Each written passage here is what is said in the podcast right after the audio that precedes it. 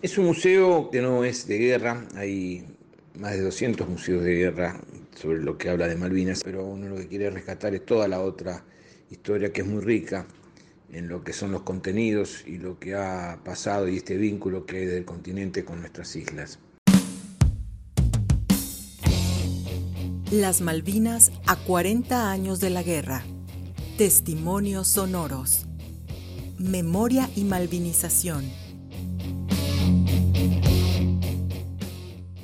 Honrar la memoria de los 649 soldados argentinos caídos en combate y reconocer el valor de los excombatientes a través de la malvinización obliga a conocer el origen de la causa Malvinas. Por ello, el 10 de junio de 2014 fue inaugurado el Museo Malvinas e Islas del Atlántico Sur, su director, el periodista y veterano de guerra Edgardo Esteban, explica por qué el recinto expresa la memoria colectiva de los argentinos sobre el reclamo de sus islas durante casi 200 años. Este museo que no es un museo de guerra, es un museo que está en el sitio de la memoria. Aquí funcionó el mayor centro clandestino de detención y de tortura y de desaparecidos durante la dictadura cívico-militar y donde se decidió hacer este museo, que es un museo de historia, como decía en donde se habla de los 500 años desde el primer avistaje, donde se narra todas las historias que hay y todo lo que tenga que ver con la usurpación de nuestras islas hace 189 años por el Imperio Británico, habla de lo que tenga que ver con la fauna, con la flora, con nuestro mar austral, con lo que tenga que ver con el pensamiento, con las hazañas.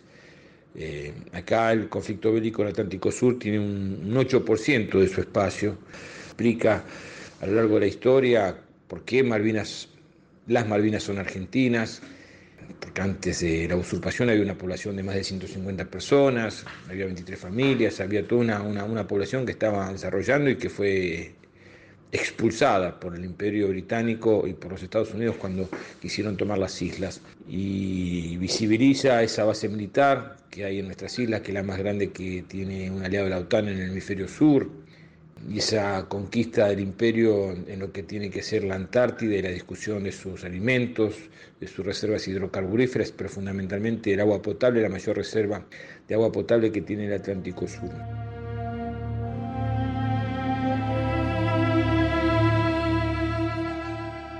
Bajo los principios de paz, memoria y soberanía, el Museo Malvinas e Islas del Atlántico Sur se ha vuelto un punto de encuentro y reflexión no solo para los veteranos, sino también para los visitantes nacionales y extranjeros. estar en este museo es parte de ese rescate, de esa memoria, de poder entender que es un punto de encuentro, no solamente para los, argentinos, ni, fundamentalmente para las y los jóvenes, sino para aquellas delegaciones internacionales que vengan a la Argentina y que conozcan por qué eh, tenemos esta pertenencia con las Islas Malvinas. Los veteranos de a poco se están viniendo, encontrando un punto de encuentro, eh, en este lugar. Estamos con, por ejemplo, los sobrevivientes del crucero General Belgrano, que fue un, fue un buque argentino hundido por un submarino británico fuera de la zona del conflicto bélico, donde murieron 323 soldados, y ellos acá están y tienen su espacio. La población responde masivamente. En este tiempo eh, estamos yendo hasta, hasta casi 50 escuelas, unas 50 escuelas promedio que por día que quieren venir a visitar el museo. Estamos organizando justamente toda esa agenda. Estamos trabajando con la realidad ampliada, extendida, para poder hacer una experiencia de estar pisando nuestras Islas Malvinas.